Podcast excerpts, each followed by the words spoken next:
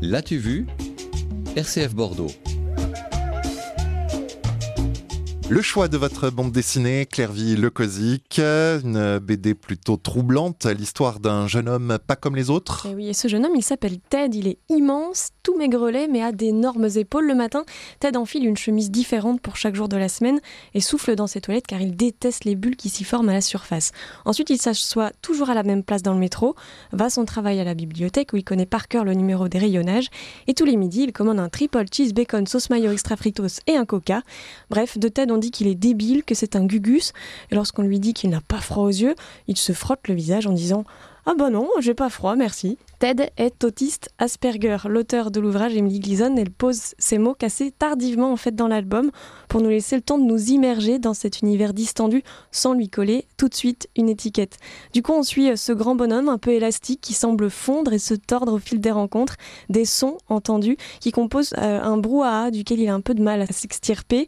Alors pour s'y retrouver, Ted s'est composé une routine ou plutôt plein de petits rituels, mais le moindre contretemps va venir tout chambouler. Alors que va-t-il lui arriver? Alors jusque-là, on suit donc son quotidien un peu étrange, servi par les couleurs franches et joyeuses d'Emily Gleason, mais on assiste de loin aux réactions étonnées des gens que Ted croise à mi-chemin entre l'amusement, le jugement et la bienveillance. Et en fait, c'est une simple panne de métro qui va soudainement lui causer bien plus de tracas que prévu. Il loupe une journée de travail, il est en retard à l'heure du déjeuner, qui est normalement à midi pile. Il ne peut même pas manger son triple cheese bacon sauce mayo extra fricos avec un coca car on l'emmène dans un autre resto. Il fait connaissance avec une mamie qui chante faux dans une chorale, mais qui se fait renverser sous ses yeux. Il se fait même casser la figure par un ancien camarade d'école. Bref, la galère s'accélère, surtout lorsqu'une fois arrivé chez ses parents, certains de ses tocs reviennent. Alors, à l'origine de cet album, c'est une histoire personnelle. Et eh oui, Emily Gleason sait de quoi elle parle. En fait, son petit frère a été diagnostiqué autiste Asperger sur le tard. Alors, en racontant tous ces petits tracas du quotidien, l'auteur a d'abord voulu faire rire ses parents. C'est ce qu'elle explique dans une interview à Télérama. Et pour dédramatiser un peu, elle alterne entre anecdotes véridiques et fiction. Elle nous fait passer du rire au silence, puis au désarroi.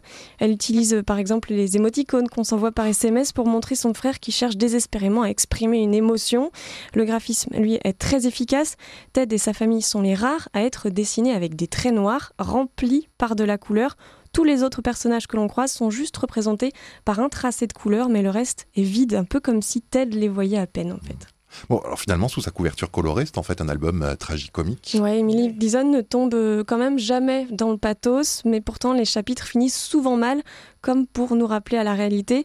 Elle aborde aussi les lourds traitements médicamenteux qui ont des effets secondaires surprenants. Par exemple, Ted se met à bégayer dans la dernière partie de l'album, mais aussi l'hospitalisation des personnes Asperger qui se retrouvent parfois avec des personnes qui ont des troubles plus profonds et ça les enferme encore plus.